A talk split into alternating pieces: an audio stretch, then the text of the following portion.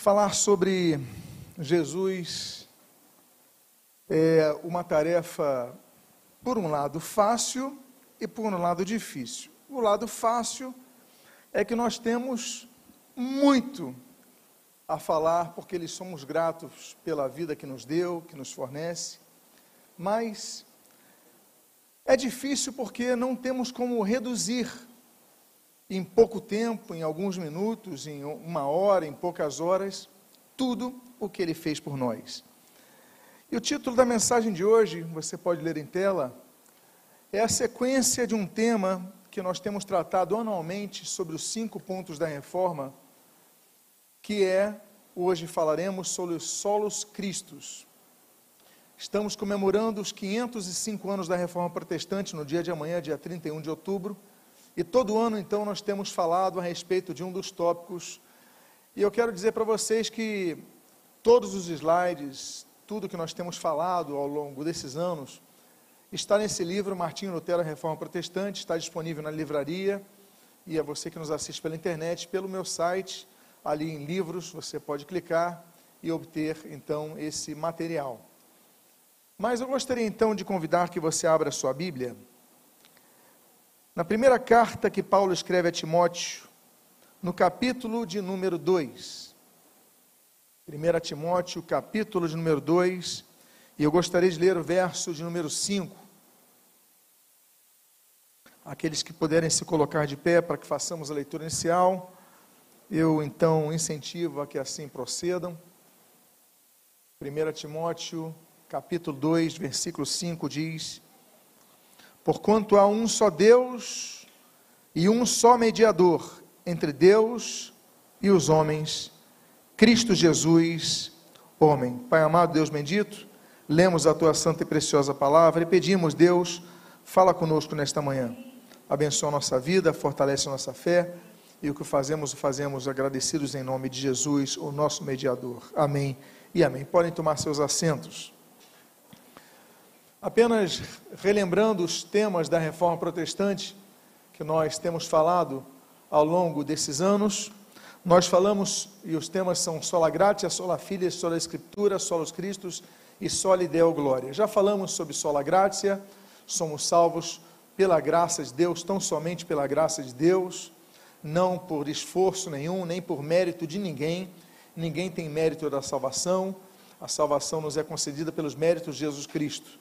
Sola fide, a nossa fé é exclusiva nele, falaremos indiretamente sobre isso no estudo de hoje. Sola Escritura, tratamos no ano passado sobre a excelência da Bíblia, sobre a importância da Bíblia, sobre a Bíblia ser a nossa, a nossa bússola, a nossa lâmpada para os pés, a luz para o nosso caminho. E hoje então falaremos sobre solos cristos. E eu quero dizer para vocês então que hoje não é uma pregação normal, hoje é um estudo falaremos um pouco de história, falaremos um pouco dos reformadores e, naturalmente, depois, então, é, trataremos de textos bíblicos que abordam o assunto. Lutero, ele vai desenvolver, Lutero era uma pessoa que foi criada num ambiente altamente idólatra, Lutero foi dedicado a, a, a enfim, a, uma carreira é, de direito em princípio, mas o seu coração era envolto a questão religiosa. Aliás, Lutero, o nome dele Martinho é porque ele nasceu no dia 9 de novembro e o pai dele, como católico fervoroso que era, falou: Olha, o dia que meu filho nasceu, eu vou dar o nome do santo do dia. Então, o nome, o dia 9 de novembro, ele nasce em 1483, ele recebe o nome de Martinho porque é o dia de São Martinho de Tours. Pois bem, para falarmos então sobre a doutrina dos solos cristos, nós temos que percorrer Lutero e os reformadores sobre a doutrina do purgatório. E o que é o purgatório segundo o catolicismo romano? Purgatório é uma dimensão intermediária que o catolicismo romano criou entre o céu e o inferno, não consta na Bíblia, é uma invenção é, que é desconhecida do cristianismo por 300 anos e é destinada a purgar, por isso tem o nome purgatório, ou purificar as pessoas de seus pecados aquelas pessoas que não tinham graça suficiente para irem para o céu. Então eles falam assim: vamos criar então um local, vamos, as pessoas não têm a graça suficiente para ir para o céu, vão para o purgatório, e ali no purgatório, então, eles vão conquistando esse, essa graça. Os papas chamam de tesouro da igreja. Já falamos sobre isso, já mencionamos sobre isso. Então, uh, ela é estranha por 300 anos ao cristianismo, ela vai surgir no final do século IV e ela se baseia num conceito pagão da intervenção do mundo dos mortos no mundo dos vivos. E esse daí, de forma negativa, por exemplo, como assombração, perseguição, opressão, algumas coisas dos mortos perseguindo os vivos, assim também como benefícios, como proteção. Então você pedia para uma viagem, você recorria aos santos, olha, me proteja nessa viagem, eu vou, eu vou me proteja nisso, como assim como são os padroeiros no dia de hoje.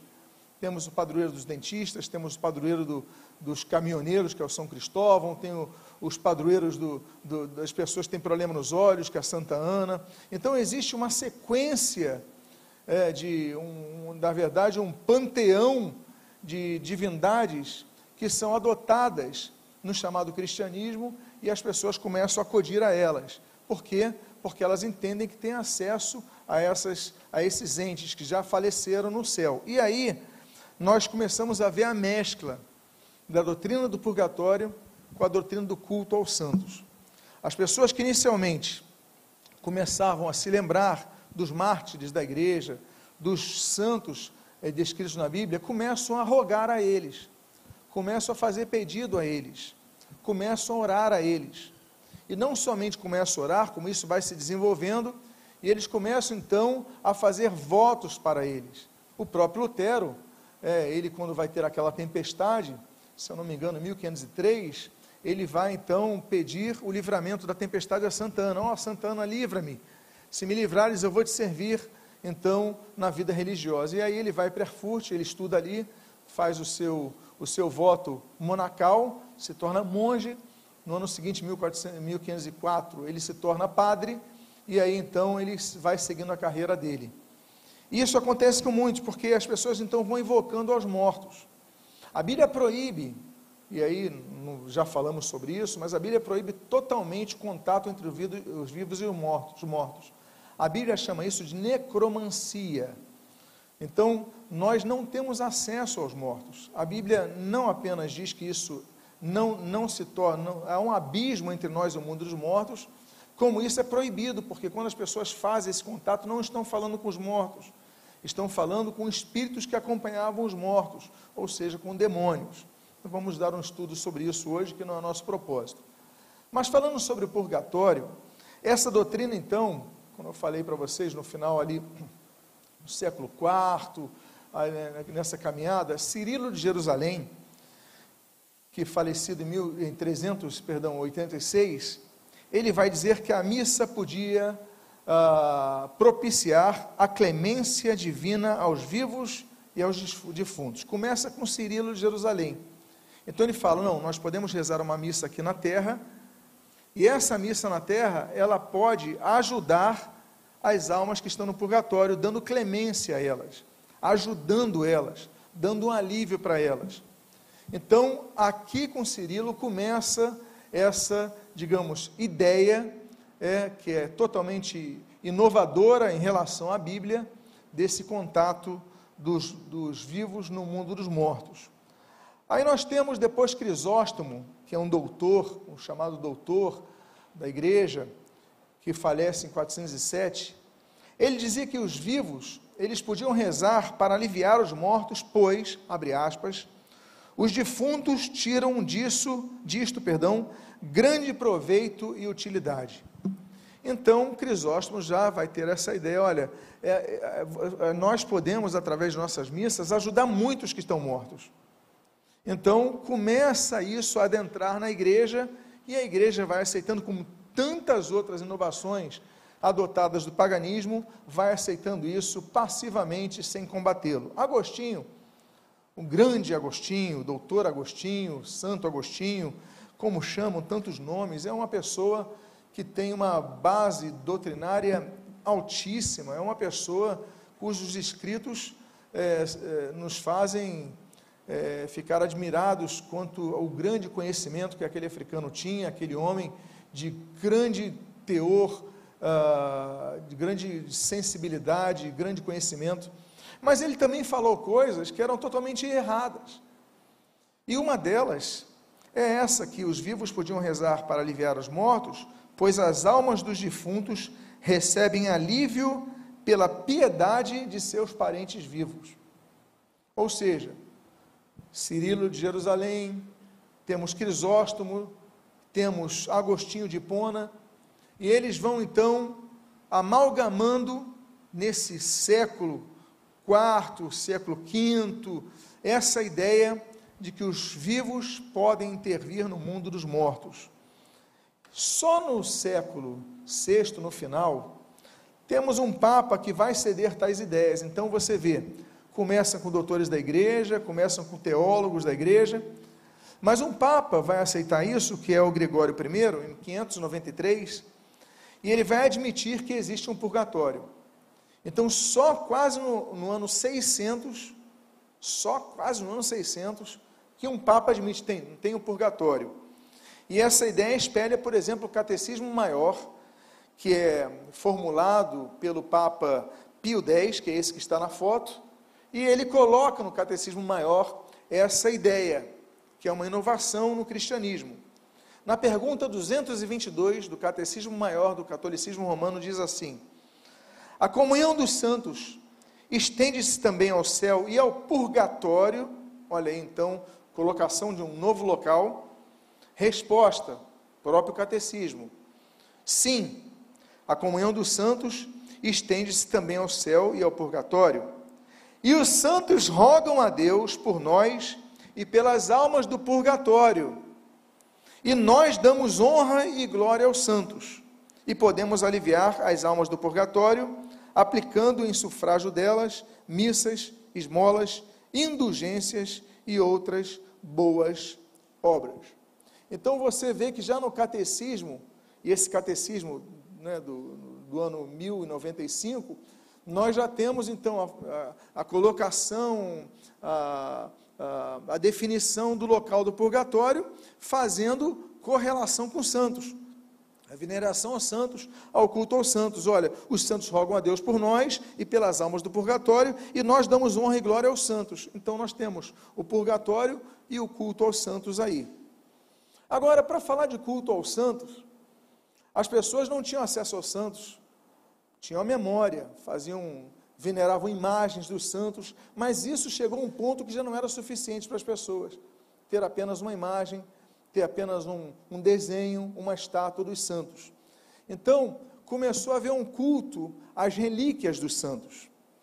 As relíquias cultuadas pelos católicos romanos, elas são compostas de pedaços de corpos de pessoas tidas como santas, ou objetos que acompanharam essas pessoas, ou ainda objetos tidos como milagrosos. Os que tivessem contato com esses objetos podiam alcançar alguma graça alguma cura, alguma coisa assim. Né? Então, e agora, eu não tenho objeto, não, mas se você for num local que tenha tal objeto, uma igreja, e lá tem um, um pedaço de pano que, que o santo tal é, vestiu. Então, se você for naquela igreja, você já recebe aquela graça, aquela indulgência, e você pode pedir, inclusive, para uma alma de um parente seu ficar menos tempo no purgatório.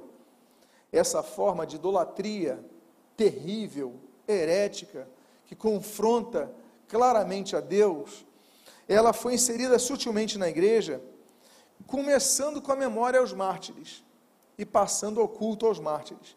Eles dizem que é veneração, mas isso é um sofisma, porque na verdade existe clara adoração. E a igreja então vai se aproveitando dessa crendice popular. O que, que então eles vão fazendo? Não, na nossa igreja tem um pedaço da coroa de espinhos. Então eu vou naquela igreja que eu alcanço graça. Não, na nossa igreja tem um pedaço disso. Então eu vou nessa igreja que tem tal relíquia. O Papa Pio IV, no Concílio de Trento, de 1563, ele disse o seguinte: olha o que diz um Papa católico romano. Ordena o Santo Concílio a todos os bispos e demais pessoas que tenham encargo ou obrigação de ensinar que instruam com, instruam com exatidão aos fiéis, antes de todas as coisas, sobre a intercessão e invocação dos santos e honra das relíquias, e uso legítimo das imagens, segundo o costume da Igreja Católica e Apostólica Romana. Os fiéis devem também ser instruídos para que venerem os santos corpos dos santos mártires, ou seja, você vai então diante do corpo de um mártir e você começa a venerá-lo. Isso o Papa falando. Uh, devem ser condenados, como antigamente se condenou e agora também os condena a Igreja Católica Romana, aos que afirmam que não se deve honrar nem venerar as relíquias dos santos. Isso por causa dos protestantes ou que é vã a veneração que estas relíquias e outros monumentos sagrados recebem dos fiéis, e que são inúteis as frequentes visitas às capelas dedicadas aos santos com a finalidade de alcançar seu socorro. Se alguém ensinar ou sentir ao contrário a estes decretos, seja excomungado. Por quê? Porque os protestantes diziam exatamente isso: não se deve honrar. Aliás, eu estou no outro slide já, era esse que eu li para vocês, peço desculpa aos irmãos, esqueci de dar o enter.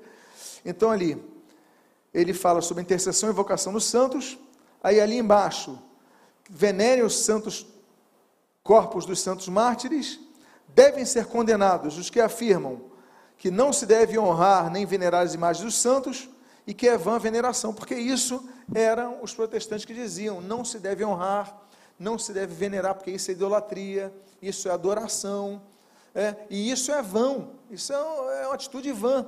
Então, é, aí, então o Papa fala: sejam excluídos, sejam excomungados, sejam expulsos da Igreja Católica Romana se você disser que isso é vã. Então, Lutero, ele faz uma visita. Lutero, ele, ele em 1510, ele vai fazer uma visita a Roma para resolver um problema da ordem dos agostinianos da Alemanha, da região dele, do distrito dele. Quando ele chega a Roma, ele tem um sonho.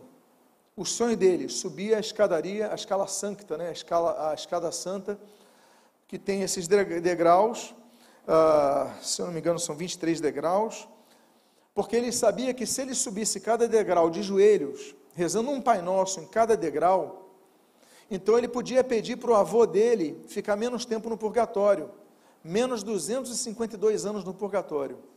Essa era uma promessa do Papa. Se você subir rezando um Pai Nosso em cada degrau de joelhos, você, então fica tanto tempo a menos ali no purgatório. E Lutero, então, quando chega lá no fim, ele falou: Mas quem disse que isso é verdade? Onde isso está na Bíblia? Não há, não há sentido nisso. Até hoje, pessoas, abre aspas, pagam promessa, fecham aspas, subindo escadarias de, de templos romanos, pensando que isso tem alguma utilidade pensando que isso vai trazer algum benefício a uma alma, um ente, de um ente querido, quando isso, na verdade, não tem nenhuma base bíblica. Isso, na verdade, é uma, é uma, é uma, é uma maldade muito grande do clero, permitir que pessoas esforem seus joelhos, de maneira desnecessária. Enfim, mas quando Lutero vai a Roma, ele aproveita e vai venerar outros locais, não vai apenas na escala sancta, que aliás diziam que trouxeram de Jerusalém.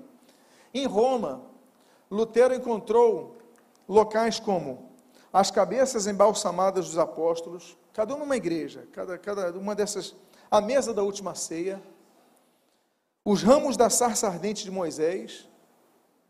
Então, uma igreja, nós temos ramos, as pessoas iam, veneravam, adoravam e pensavam que tinha menos tempo no purgatório. O manto púrpura de Cristo, a corda com a qual Judas Iscariote se enforcou. Lutero vê tudo isso Lutero vê as pessoas venerando essas, essas coisas, esses objetos. E ele fica indignado com isso. Por quê? Porque Lutero começa a acender a chama, não é só Cristo. Tudo que nós precisamos está em Cristo. Somente Cristo é a solução, somente Cristo pode salvar, somente Cristo pode perdoar. Então Lutero agora volta para Wittenberg. E quando Lutero volta para Wittenberg, ele começa a ver que na igreja do palácio havia duas igrejas lá em Wittenberg. Havia a igreja de Todos os Santos, que é a igreja do palácio, e a igreja de Santa Maria, que é a igreja do, da prefeitura, do estado, da cidade. Então Lutero vê que na igreja do palácio, onde morava o príncipe eleitor Frederico, ele começou a colocar naquela igreja várias, várias, várias relíquias. Era um homem muito rico, começa a comprar relíquia quem oferecia. Então, ele passou a ter no catálogo em Wittenberg mais de 17 mil relíquias. E quem as venerasse, segundo a tradição da Igreja Católica Romana, podia ganhar mais de 127 mil anos de indulgência no purgatório. Ou seja, mais de 127 mil anos a menos no purgatório. E as pessoas acreditavam nisso. O que, que tinha nessa igreja de Wittenberg que Lutero via? Um dente de São Jerônimo. Imagina um dente ali, a pessoa se prostrando diante de um dente, gente. Isso acontecia.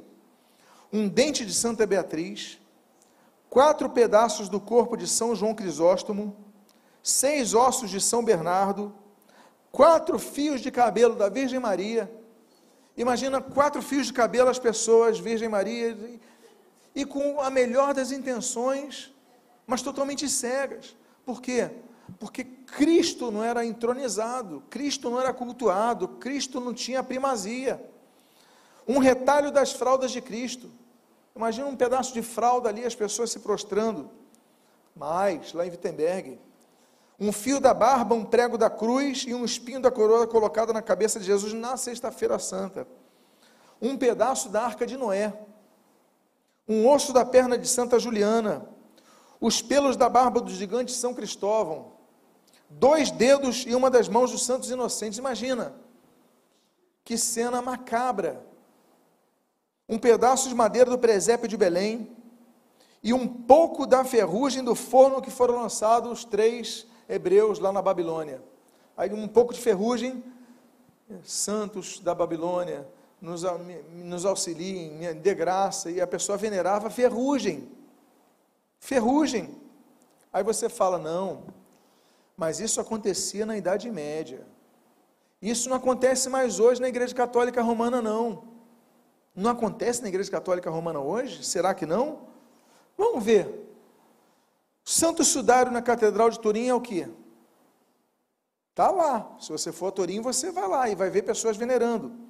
A cabeça de Tito, tem um crânio de Tito lá em Creta. Eu estive lá, uma igreja ortodoxa de Creta, com um invólucro dourado ao redor daquele crânio, e as pessoas na minha frente dobrando seus joelhos e orando e clamando a, a Tito. A túnica de Jesus costurada por Maria na, na Catedral de Tréveres, a túnica usada no caminho da cruz na Basílica de Saint-Denis, em Paris, a esponja na qual deram vinagre a Jesus na Basílica de Santa Cruz de Jerusalém, um pedaço do berço de Jesus na Basílica de Santa Maria Maior, hoje, gente, hoje, a roupa de Maria na Catedral de Chartres, os ossos dos três resmados na Catedral de Colônia, eu estive vendo esses ossos, esse relicário, num baú assim, uh, dourado também, os ossos de Santiago de Compostela. Tive lá cinco anos ali, e as pessoas tocando ali onde estavam os ossos, Santiago, me livra, Santiago. Hoje, não é coisa da Idade Média. O maxilar de São Vicente, na igreja de São Vicente da Beira, em Portugal. Imagina o maxilar ali, e as pessoas venerando. A língua de Santo Antônio, em Pádua, lá em Pádua. Imaginam uma língua num relicário e as pessoas adorando aquilo. Não traz indignação? Aí você fala, isso aconteceu na Idade Média, isso acontece hoje. Os braços de São Francisco Xavier, lá em Macau e em Roma, a sandália de Jesus, em Prime, a coroa de espinho na Notre Dame, a Catedral de Notre Dame, todo mundo que vai a Paris, tira foto lá, está lá a coroa de espinho. Os espinhos da coroa de Jesus existem em mais de 700 lugares. Cada um dizendo que tem um espinho da coroa de Jesus, quando dizem que a coroa devia ter entre 50 e 70 espinhos. Tem 700 igrejas que dizem que tem um espinho. O cálice da, da última ceia, um pedaço da cruz de Jesus. Só em Portugal tem seis templos que dizem que tem um pedaço da cruz de Jesus. O sangue de Jesus, dizem que está lá na Bélgica, na, em Bruges. A lança que feriu Jesus, Existem cinco locais que dizem que tem a lança. Só uma lança feriu Jesus, não é? Não é isso que diz a Bíblia? Tem cinco igrejas católicas que dizem. Não se entendem. E as pessoas vão nas cinco. Os pregos da cruz foram três pregos: braço direito, braço esquerdo, pés. Não é isso? Existem 30 igrejas católicas romanas dizendo que tem os pregos da cruz Jesus. 30.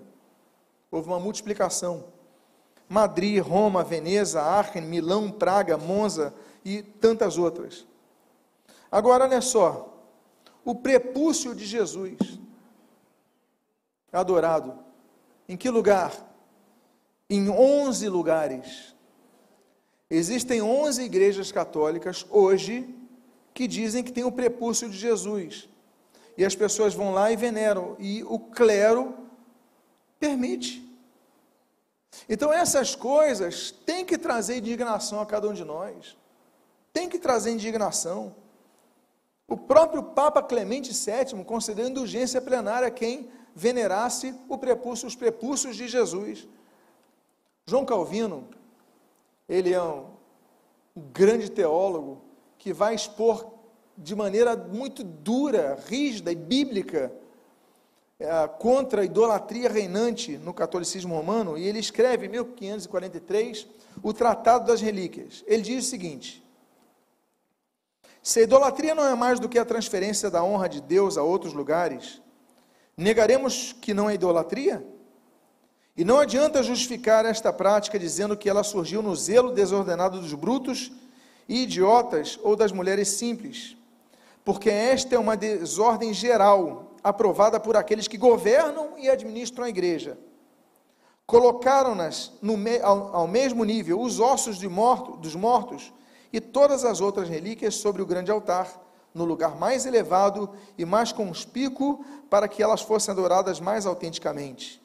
Observe-se então, com uma louca curiosidade que tivemos desde o início, fazendo tesouros das relíquias, deveio nessa abominação tão franca, que não somente afastou-se totalmente de Deus para se entreter com coisas corruptas e vãs, mas que por um sacrilégio execrável adorou as criaturas mortas e insensíveis no lugar do único Deus vivo. É o que se dá com as relíquias. Nelas, tudo é tão emaranhado e confuso que não se poderia adorar os ossos de um mártir sem se arriscar a adorar os de um bandido, ou de um ladrão, ou de um burro, ou de um cachorro, ou de um cavalo. Aquele osso pode ser de um cavalo, pode ser de um cachorro. E as pessoas estão lá adorando.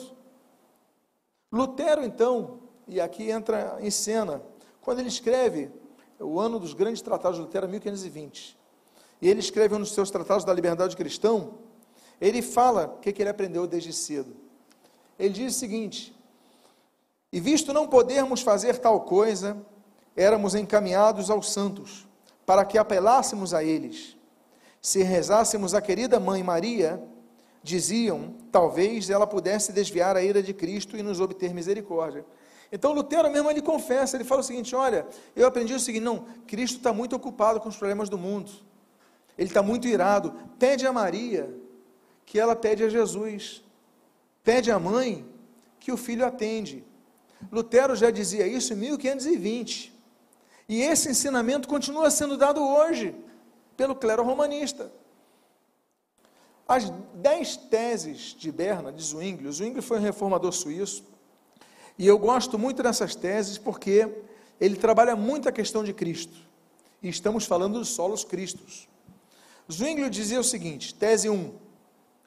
A Santa Igreja Cristã, sobre quem somente Cristo é o cabeça, é nascida da palavra de Deus e se conforma na mesma e não ouve voz de estranho. Ou seja, primeira tese de Zwingli, Cristo é o cabeça da igreja.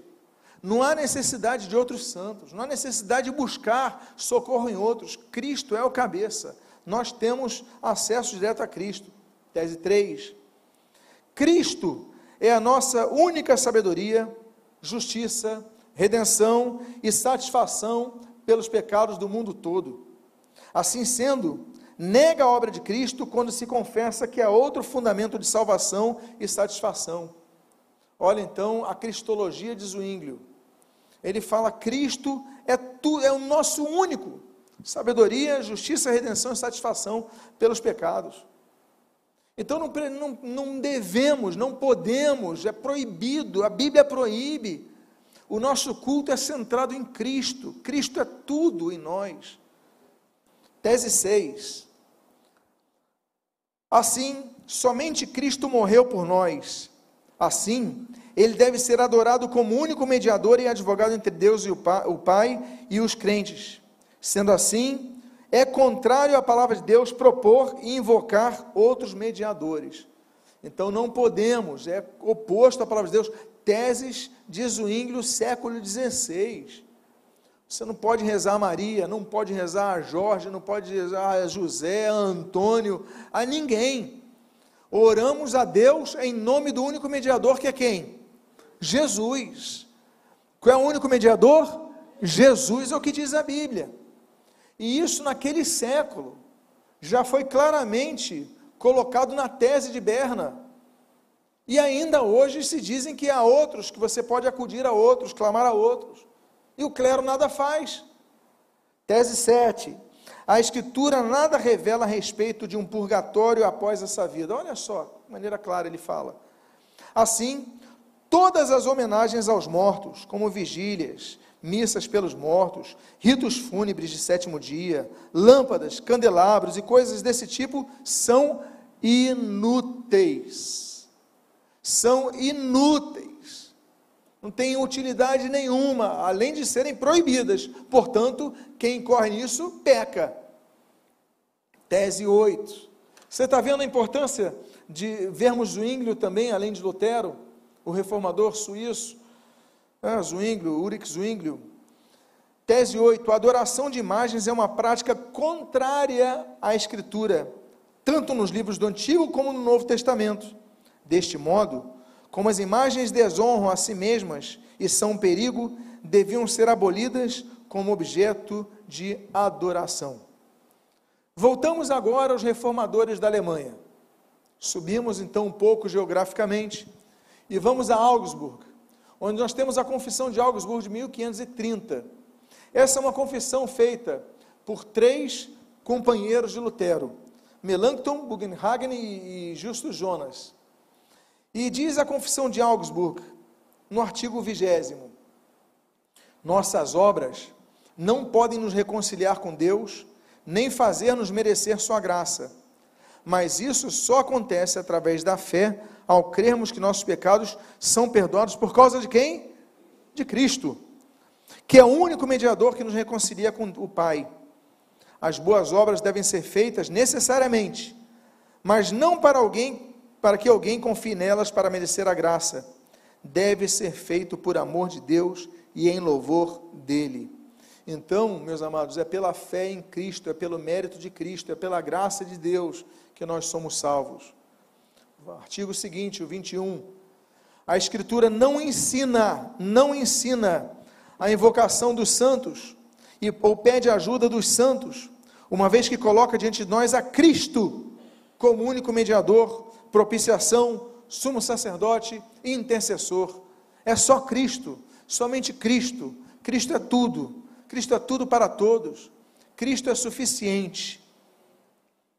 Aí em 1537, Lutero escreve nos artigos de Malcade. E nesses artigos ele escreve o seguinte, na segunda parte do artigo 2, parágrafo 22. As relíquias. Nisto já se encontrou um bocado de patentes mentiras e tolices a respeito de ossos de cães e cavalos, de sorte que essa coisa, posto houvesse nela algo de bom, há muito deveria ter sido condenada. Além disso, também lhe falta a palavra de Deus, não é ordenada nem aconselhada, sendo coisa inteiramente desnecessária e inútil. Mas o pior é que as relíquias, a exemplo das missas, etc., também tiveram de operar indulgência e perdão dos pecados. Lutero ficava indignado quando via uma pessoa num templo católico romano se dobrando, ajoelhando, clamando por uma, por uma daquelas veni, é, é, relíquias ou venerando as estátuas de santos ou clamando a santos. Lutero, Zwinglio, Justo Jonas, Bugenhagen, eu estou citando aqui os que eu mencionei, Felipe Melanchthon e outros, e tantos outros, e todos os reformadores, ficavam indignados com isso. Aí nós temos, Lutero continua escrevendo na segunda parte do artigo 2, parágrafo 25. A invocação dos santos também é um dos abusos anticrísticos. Tampouco tem exemplo na Escritura e temos tudo mil vezes melhor em quem? Em Cristo. Tudo mil vezes melhor em Cristo. Então, se temos Cristo, temos tudo. Por isso que eu falo, solos Cristos. Por isso que nós devemos falar de Cristo, pregar a Cristo, cultuar a Cristo, clamar a Cristo, porque aguardamos é a Cristo. É Ele que vem, Ele que morreu por nós, Ele que derramou seu sangue por nós. Outras bases bíblicas sobre Jesus. Primeiro, Jesus é Deus Criador. Falar de solos cristos, temos que citar João capítulo 1, versículos de 1 a 3.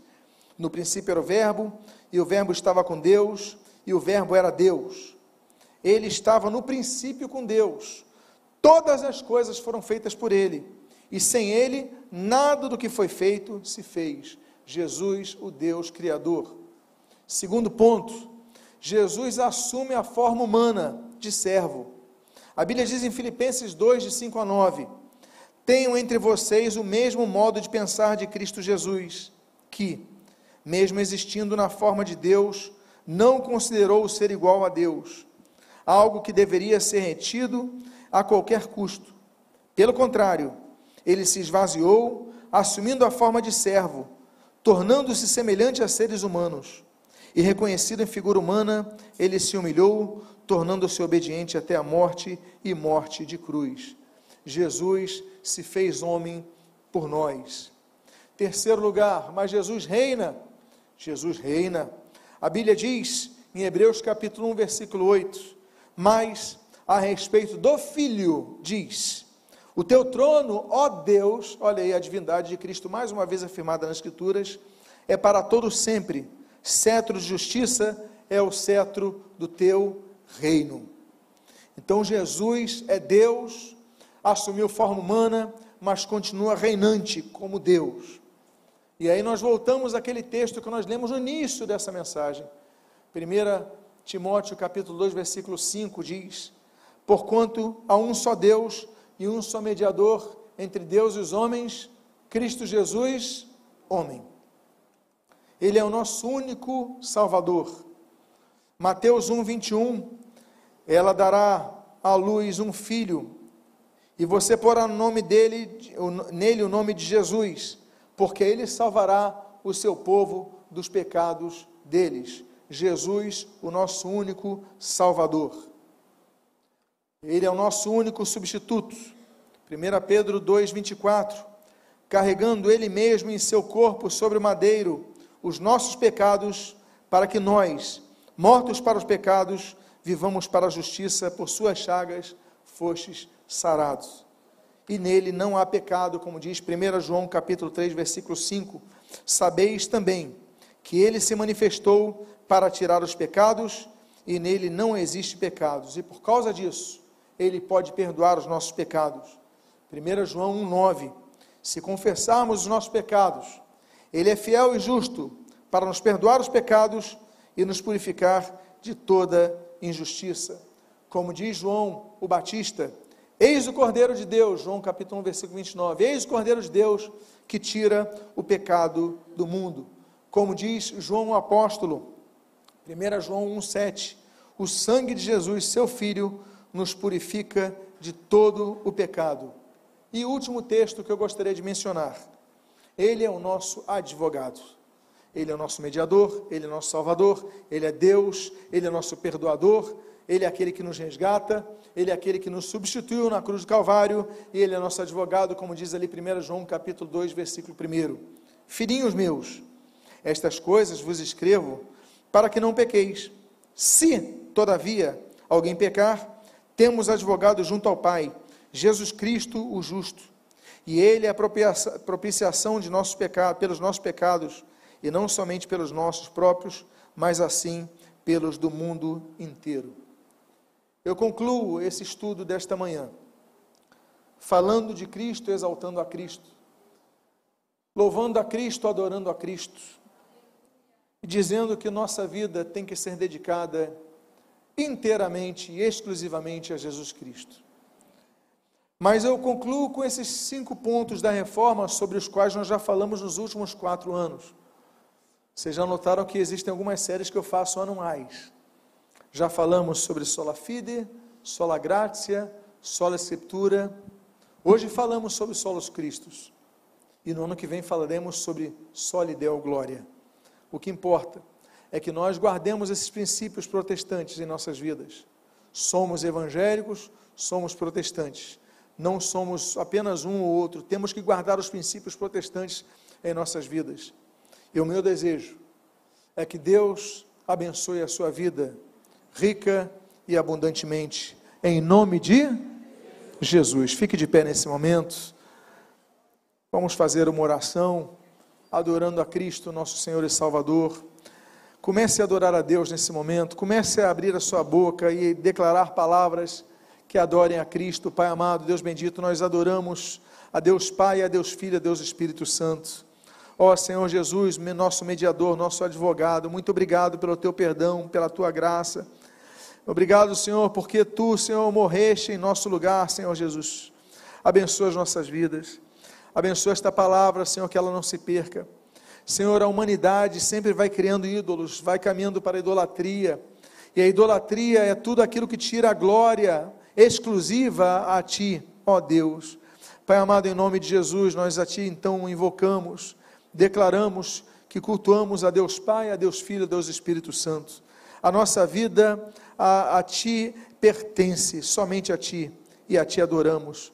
São as Tuas bênçãos que nós rogamos sobre nós e dizemos: solos Cristos, somente Cristo na nossa vida, Ele é tudo para nós, sem Ele nada podemos fazer, só Ele tem as palavras da vida eterna.